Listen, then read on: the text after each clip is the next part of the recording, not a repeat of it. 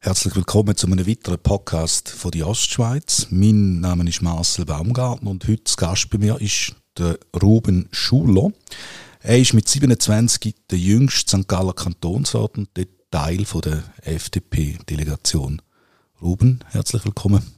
Danke vielmals, Marcel. Merci, dass ich da sein Ruben, 27. Wieso eine politische Laufbahn? Was hat, was hat da bei dir den, den Ausschlag gegeben? Ja, das bin jetzt natürlich schon ein paar Mal äh, gefragt worden und äh, ich bleibe bei der Antwort, weil äh, es ist wirklich so, dass ich mit 8 hat dürfen, ähm, also hat dürfen, bin krank gewesen und dann äh, hat mein Großvater mich äh, gehütet und an dem Tag sind jetzt gerade Bundesratswahlen gewesen. und äh, ich habe dann wirklich müssen, er hat gesagt, jetzt, Ruben musst die die Resultate von diesen Bundesratswahlen aufschreiben. Und ich ich habe dann die, die Resultate noch äh, auch Wochen danach noch äh, behalten und die aufbewahrt und äh, dort äh, ja, würde sagen, hat es mich ein bisschen gekützelt und dann spannend gefunden, weil es ist natürlich eine spannende Bundesratswahl gewesen, da es vergessen zu sagen, ist natürlich die Wahl gewesen, äh, Christoph Blocher 2003, ein sehr äh, heißes Rennen dort und das hat mich dann ein bisschen gekützelt und nachher ist es weitergegangen, ähm, immer das Interesse behalten und dann nach der Kante habe ich wirklich gesagt, so, also man darf nicht immer nur maulen, man muss auch mal äh, etwas, äh, ja, man muss sich auch einbringen und äh, ich argumentiere gerne, ich tue mich gerne diesen Geschäft annehmen und äh, darum macht es mir Freude und, und will auch meinen Beitrag leisten. Ja. 19 Jahre ist daher, da merkt man, wie alt das mal, das mal wird. Ja. Gut, Politik ist sind, aber schlussendlich dann noch, wieso der Entscheid für, für die Freisinnigen? Ja, ich muss sagen, das ist vielleicht in erster Linie mal auch ein, ein Abgrenzungsentscheid gewesen. Also ich bin grundsätzlich der Meinung, äh, dass Freiheit das höchste Gut ist und äh, dass man, dass man die äh, nur in Ausnahmefällen einschränken Und ich würde jetzt mal sagen, da gibt es zwei Parteien, wo, wo sich das ein bisschen auf die Fahne geschrieben haben. Und das ist sicher mal einerseits die SVP und andererseits äh, die FDP. Äh, und meine Mutter, die war in der SVP. Gewesen. Äh, also sie ist nicht mehr. Und für mich ist es darum, ich sage jetzt mal, ich war ein bisschen prägt SVP-Haushalt hat man die Themen aufgenommen. Und in der Kante habe ich dann müssen sagen, ich mich auch mit diesen europapolitischen Fragen stärker auseinandergesetzt und auch der, der Ausländerpolitik. Und jetzt gerade äh, aktuell merke ich es umso mehr, wenn man in der Juristerei unterwegs ist. Äh, die Tonalität von der SVP für mich die falsch, gerade in diesen Themen. Äh, die Positionen in der Ausländerpolitik, in der Europapolitik sind mehr äh, zu extrem.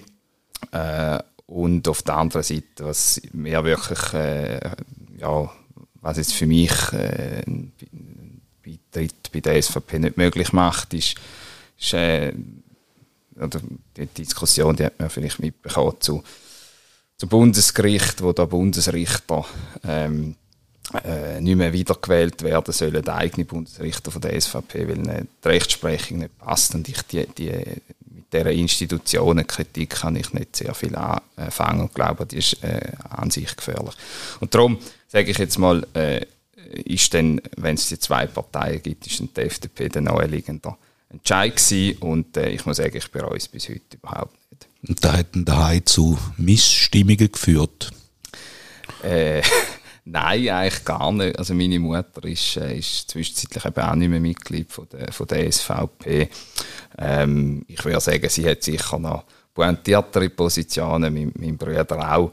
Äh, aber ich würde sagen, äh, die können mit dem sehr gut leben. Ich glaube, was mehr Misstöne gegeben hat, wenn ich jetzt plötzlich äh, in der Sozialdemokratie gelandet werde, bei den Grünen, aber mit dem Freisinn. Ähm, Hättest du müssen ausziehen. Äh, ja. genau, genau. Da kann man noch gut leben damit. Ja. Jetzt hast du als jüngster Kantonsrat deine erste Session hinter, dich, äh, hinter dir. Ist, ist man da nervös? Du machst nicht einen nervösen Eindruck. ähm, nein, also das hat mich auch schon während der Session ein paar gefragt und ich muss sagen, also am ersten Schultag und am ersten Tag in der Offiziersschule äh, bin ich also wesentlich nervöser gewesen vorher, weil äh, man sich ja vorstellen, wenn man ins Parlament kommt, gross Teil von der Arbeit wird in den Kommissionen äh, geleistet und an der Session geht es wirklich noch darum, das umzumünzen in, in Abstimmungen. Äh, und weil wir jetzt an der ersten Session ist mir gesagt worden, soll man jetzt vielleicht nicht gerade schon ein Votum heben, das käme nicht so gut an.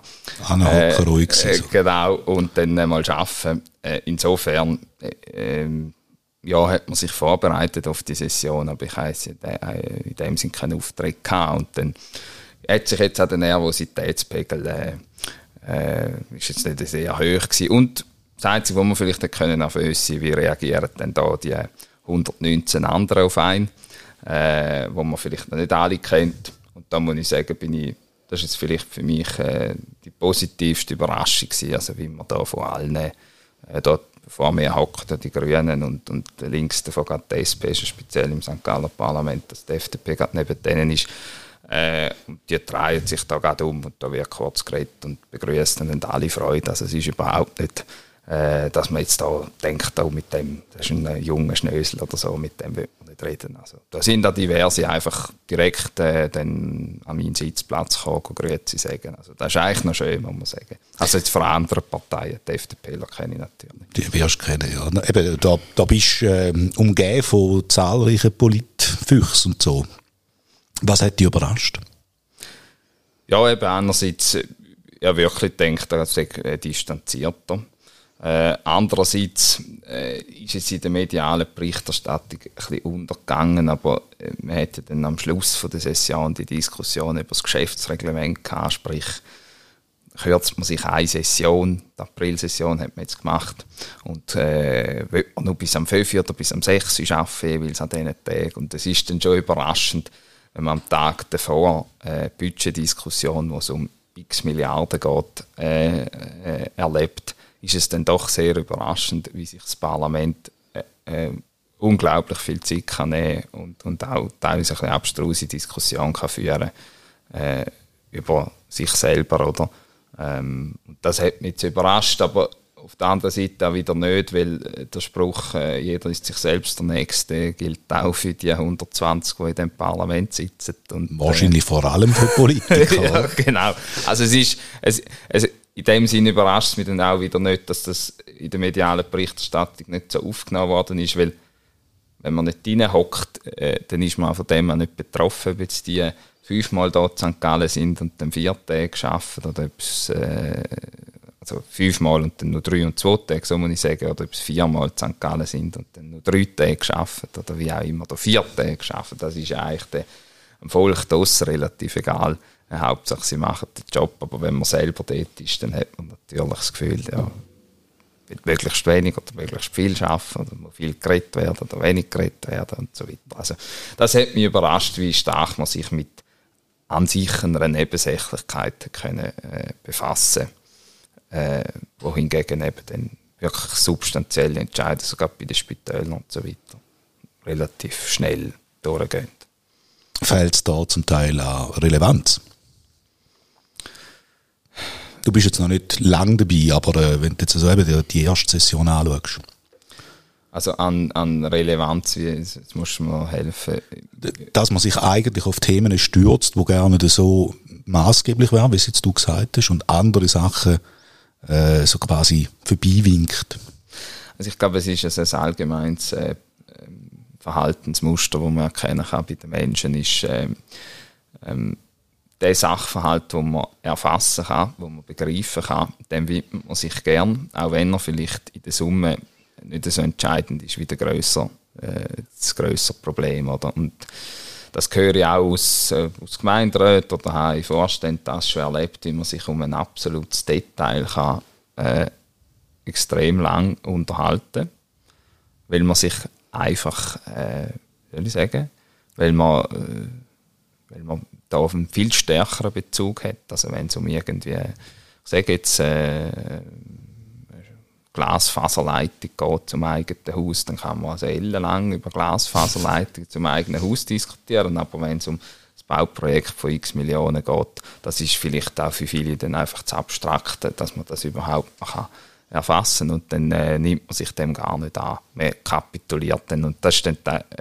vielleicht ein bisschen schade, dass man eben vor vor der Summe oder vor der, vor der Materie ein bisschen kapituliert. Und ich glaube, äh, dem kann man entgegenwirken, wenn man super schafft und sich wirklich einliest und, und äh, seriös vorbereitet und dann auch sich innerlich entscheidet. Oder? Nicht nur einlesen, das ist ja so Druckschluss heisst ja immer, man muss dossierfest sein, das ist das eine, aber ich glaube, man muss äh, dossierfest sein und innerlich einen Entscheid fällen, in welche Richtung dass man, dass man jetzt äh, das unterstützt oder nicht unterstützt. Nur gelesen haben nützt im Parlament vielleicht auch nicht so viel.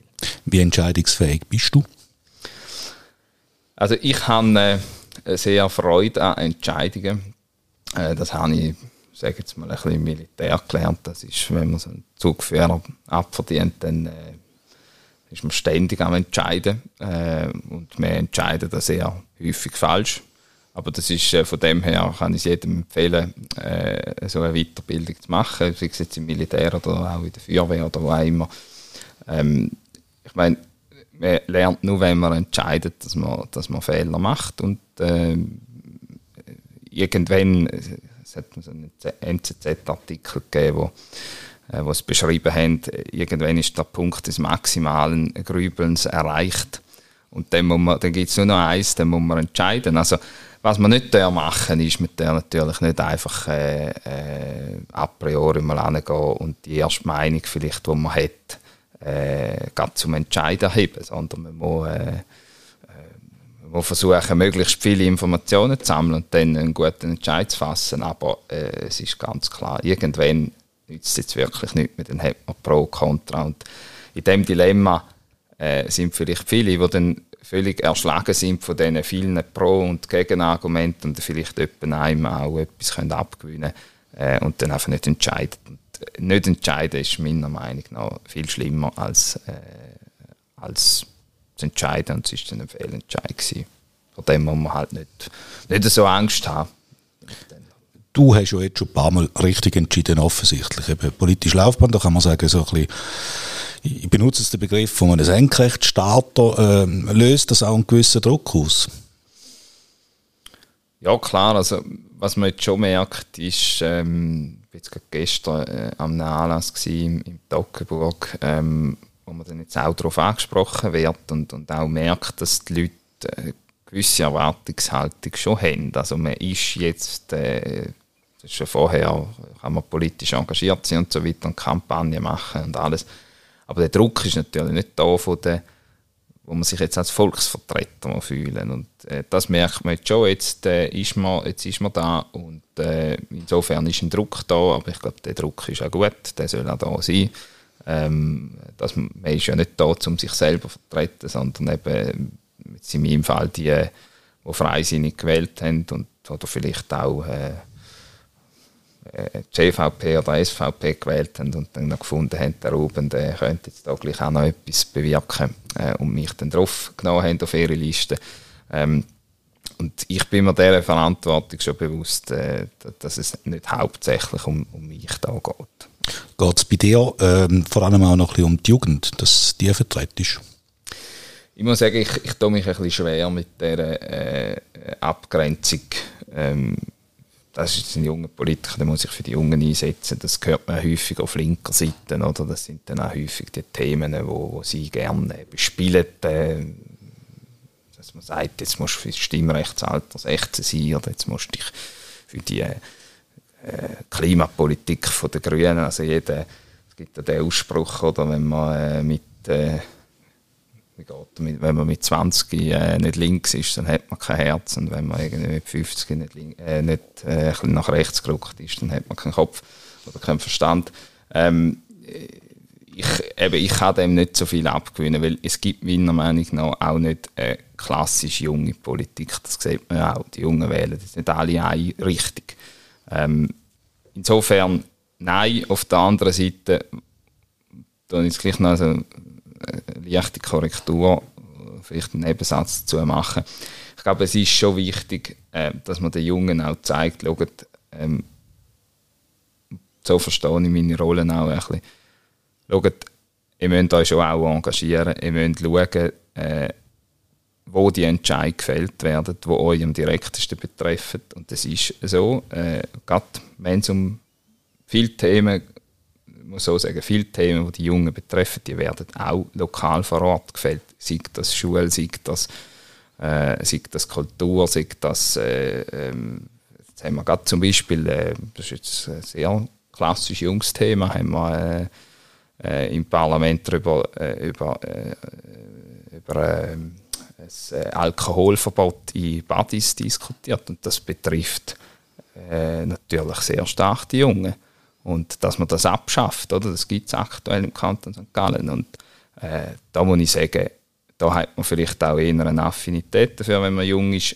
Und auf der anderen Seite, wenn man im Parlament sitzt, dann sieht man auch, man kann wirklich etwas bewirken. Und da werden die Entscheidungen gemacht. Und das nützt dann nicht, wenn man sagt, ja, die alten Säcke, Entschuldigung für den Ausdruck, haben wieder einen Kogenseich beschlossen, äh, sondern für die, auch wenn es natürlich spannender ist, da über Trump und weiß ich was diskutieren und kulturelle Aneignung und so weiter, wo Themen sind, die ganz weit weg sind von der Realität der meisten Leute, dann ist es nach wie vor so, dass ein Großteil von den Entscheidungen gefällt wird.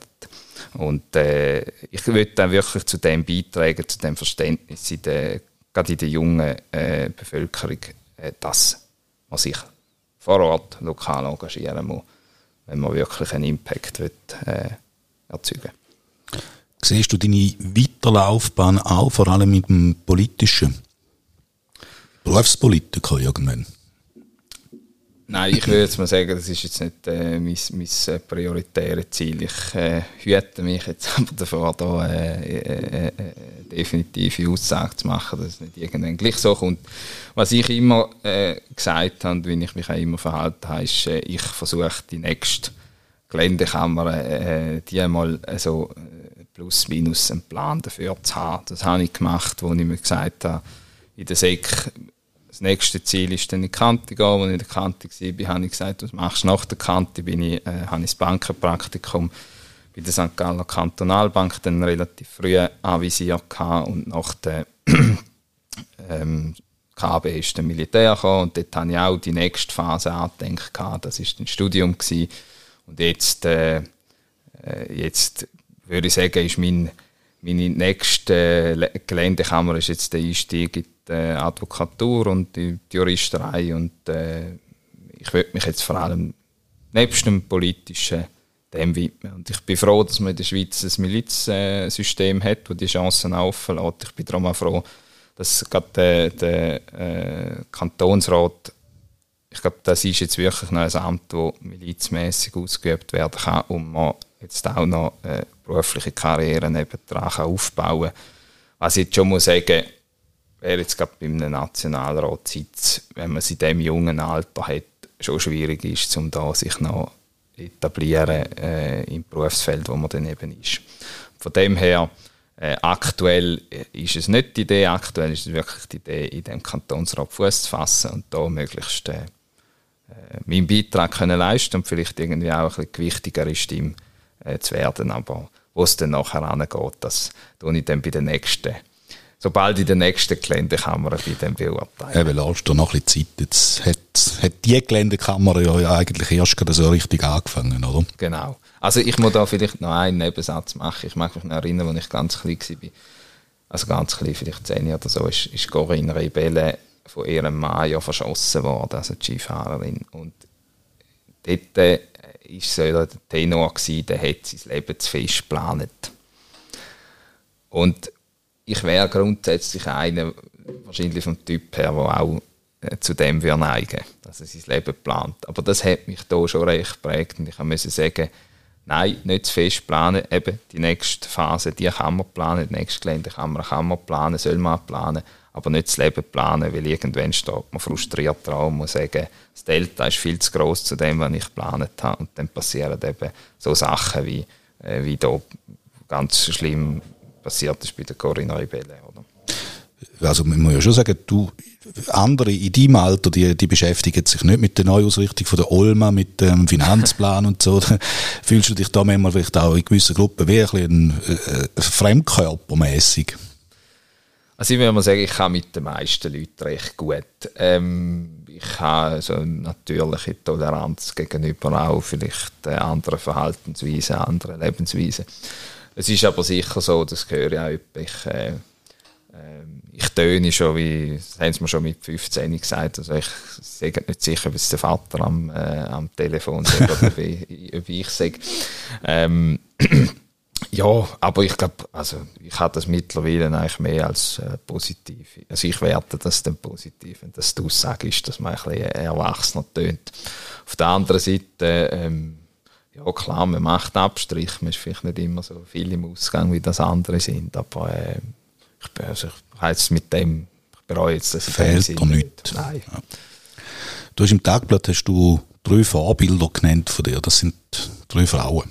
Mhm deine Mutter, Karin Keller-Sutter, und äh, Margrit Fetscher. Mhm. Die war Premierministerin, gewesen, wo du noch nicht einmal auf die Welt gekommen bist.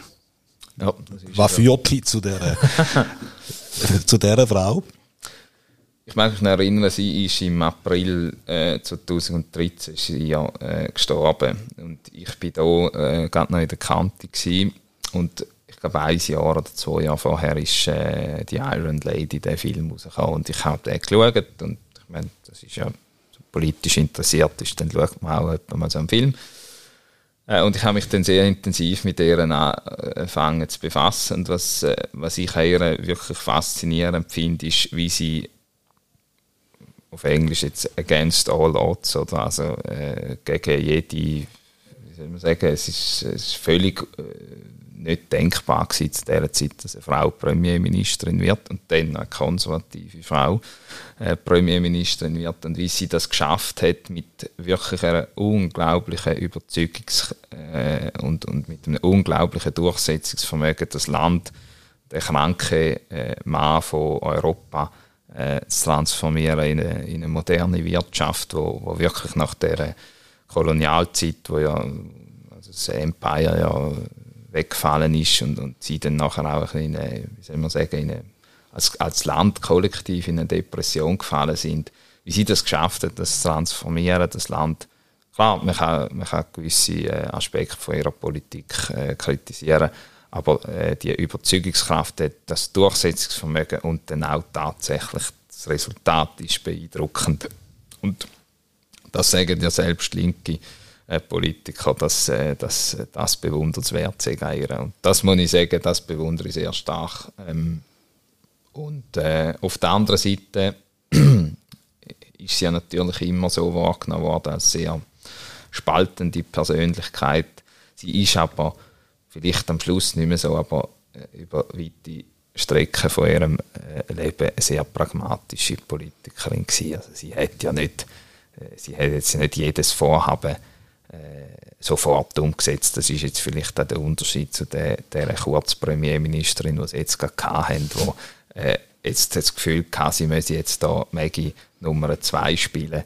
Äh, und äh, am Schluss äh, ist es dann vielleicht einfach zu schnell gewesen. Und ich würde sagen, Margaret Thatcher hätte jetzt dort wahrscheinlich eher noch zugewartet, bis sie ein Mandat vom Wähler hatte, um so etwas zu machen brechen wir deine Vorbilder ein bisschen auf die Region. Also die drei Frauen, die du genannt hast, die sind, äh, du hast keine davon im Kantonsrat. An wem orientierst du dich dort?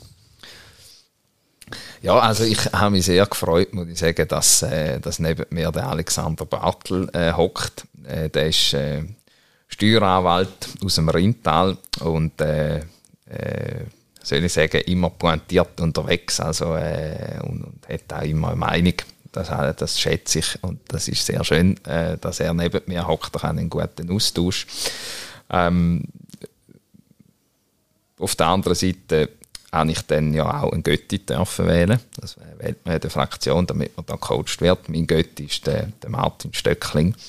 Und der Martin mit seiner positiven Art äh, äh ist da auch immer eine grosse Stütze. Und der Martin, der hockt gerade hinter mir oder ein bisschen links hinter mir, direkt hinter mir hockt der, der Andi Wittmer. Also nicht Andi Wittmer Moslik, sondern Andi Wittmer äh, Wil. Und der Andi, der flüstert dann einmal auch noch so ein paar nette Hinweise äh, ins Ohr. Und manchmal, äh, wenn ich da in wenn ich gefilmt worden bin, dann hat er auch einen Witz erzählt, damit ich ein bisschen mehr lachen. äh, und äh, ich will jetzt mal sagen, äh, ja, es gibt viele, wo man sich daran orientieren kann. Im Toggenburg natürlich sollte es nicht missen, ist natürlich die Andrea Abderhalden, mit der wo ich darf, äh, die Toggenburger Freisinnigen vertreten. Ähm, und wo natürlich dann auch für mich als Untertoggenburg gerade auch noch die Perspektive vom Obertoggenburg einbringt. Und wir haben wirklich ein gutes Einvernehmen. Also, ich muss sagen, ähm, es gibt viele, ich würde jetzt nicht sagen, äh, dass es eine oder eine gibt. Äh, wenn, dann ist das natürlich der Fraktionschef, der Christian Lippbrunner. Weil auf dem muss man ja hören, das ist der Chef. Und wenn man nicht hören, dann sollte man vielleicht schauen, dass es nicht gerade sofort merkt. Götti, kann man, kann man Götti-Pflichten auch äh, abschlagen? ja, ich glaube, äh, wenn man kein gutes Einvernehmen hat mit dieser Person. Gut, dann würdest du noch nicht wählen, ja. Ja, also nein, ähm, ich würde sagen, wir haben, äh, wir haben schon recht früh, äh, kurz nachdem das bekannt worden ist, äh, haben wir ein Essen in, in Rappi und äh, ähm, ja, den Austausch gehabt. Und ich habe jetzt da nicht das Bedürfnis gehabt, das abzuschlagen, weil er eigentlich äh, natürlich viel mehr Erfahrung, er bringt natürlich auch die Erfahrung als Stadtpräsident von Apperswil auch noch mit. Ähm, und äh, wie soll ich sagen, da ist schlicht und einfach äh, die Freude darüber, dass er mein Götti ist zu gross war, als dass ich da etwas hätte abschlagen Abschließend in vier Jahren, dann bist du zufrieden, wenn politisch gesehen? Dann bin ich zufrieden, wenn wir äh, den Kanton St. Gallen verkehrstechnisch einerseits erhalten haben, wie er ist, andererseits äh, die Verkehrswege ausgebaut haben, also erhalten, muss so sagen. Das spielt es natürlich auf Tempo 30 an. Äh, äh, dass wir das Tempo 50 erhalten haben und dass wir äh, verkehrstechnisch wirklich einen Fortschritt gemacht haben, damit wir besser abgebunden sind an die anderen Regionen von der Schweiz. Das ist ein grosses Anliegen. Ähm, und somit auch unseren Standort stärken. Ein weiterer äh, Aspekt ist, gerade bei den Standorten, ist natürlich, da, schlägt kein Geist weg, wir müssen steuerlich attraktiver werden, sonst können da auch nicht die Unternehmen, die wir dringend brauchen, und bleiben da, oder gerade wenn man an der HSG studiert hat, weiß man, das ist ein Aspekt, wir sind steuerlich zu unattraktiv, da müssen wir besser werden. Und dann der dritte Teil ist für mich sehr zentral, äh, dass wir die Sicherheit in dem Kanton können, äh, gewährleisten weiterhin. Und ich glaube, da müssen wir in den nächsten vier Jahren die Diskussion führen, wo wir mit unserer äh, Kantonspolizei, äh, wir die aufstocken, weil ich glaube, viele Probleme, die die Polizei aktuell hat, kommt aus dem Personalmangel, nicht unbedingt aus dem Lohnbedarf, sondern wirklich aus dem Personalmangel. Äh, und ich glaube, das sind jetzt für mich die zwei, drei zentralen Aspekte. Vielleicht ein letzter noch. St. Gallen muss seine Verwaltung effizienter organisieren. Es muss möglich sein, in dem Kanton die Verwaltung äh, nicht immer wachsen zu lassen, sondern auch effizienter zu gestalten, dass sie mit dem Personalbestand, was sie jetzt hat, effizienter umgehen kann. Ich habe diverse äh, Praxis äh, Erfahrung, sage jetzt mal, im Steuerbereich dürfen sammeln, wo ich muss sagen, verglichen mit anderen Kantonen sind wir also schon überkorrekt und über äh, gut, äh, überdotiert. Und äh, wenn es dann sehr viele Details gibt, die man kann anschauen kann, dann muss man sich vielleicht fragen, ob es äh, nicht daran liegt, dass wir äh, vielleicht ein bisschen zu viel Verwaltung haben und äh, dass trotzdem könnte gewährleistet werden, gute Verwaltungstätigkeit mit weniger Leuten mit einer effizienteren Struktur. Und das ist ja das, was mich beruflich, äh, sage jetzt mal, sehr stark äh, beschäftigt. Also, wenn man es so zusammenfassen kann, ist es äh, ein sicheres St. Gallen, äh, gute Verkehrswege und äh, effiziente Verwaltung bei einem tiefen und oder sagen tiefen, attraktiven Steuerniveau. Und das wäre mein Wunsch für in vier Jahren. Wird nicht alles umsetzbar sein, aber äh, man kann daran arbeiten. Das gäbe noch wahrscheinlich einen weiteren Punkt und das wäre dann die Wiederwahl, oder? Ja, richtig. Das ist natürlich, äh, das ist natürlich zentral. Ähm, ja, du, äh, ich glaube, wenn man gute Arbeit macht, dann äh, sehen das die Leute. Auf der anderen Seite ist es natürlich so, dass viel von dem, was man in den Kommissionen schafft, äh, da ist keine Kamera rum, das wird nicht gefüttert, das wird dann nicht Bericht erstattet darüber. Äh, aber ich glaube, man muss einfach zeigen, dass man fähig ist, dass man gegenüber dem Volk zeigen, dass man fähig ist, die Arbeit zu leisten für das Volk, für die Wählerschaft. Und äh, darum, es hat, ist ja immer zwei Seiten von der Medaille. Man muss einerseits gegen aussen tragen, äh, was man macht, also tue Gutes und spricht darüber. Ähm, und äh, ja, eben, das Gute ist, das Gute tun ist die andere Seite von der Medaille, dass man auch wirklich die harte Knochenarbeit in den Kommissionen leistet. Und auf das muss ich sagen, auf das freue ich mich eigentlich am meisten. Besten Dank, Ruben Schuller. Herzlichen Dank für das Gespräch. Danke vielmals, Marcel. Thank you.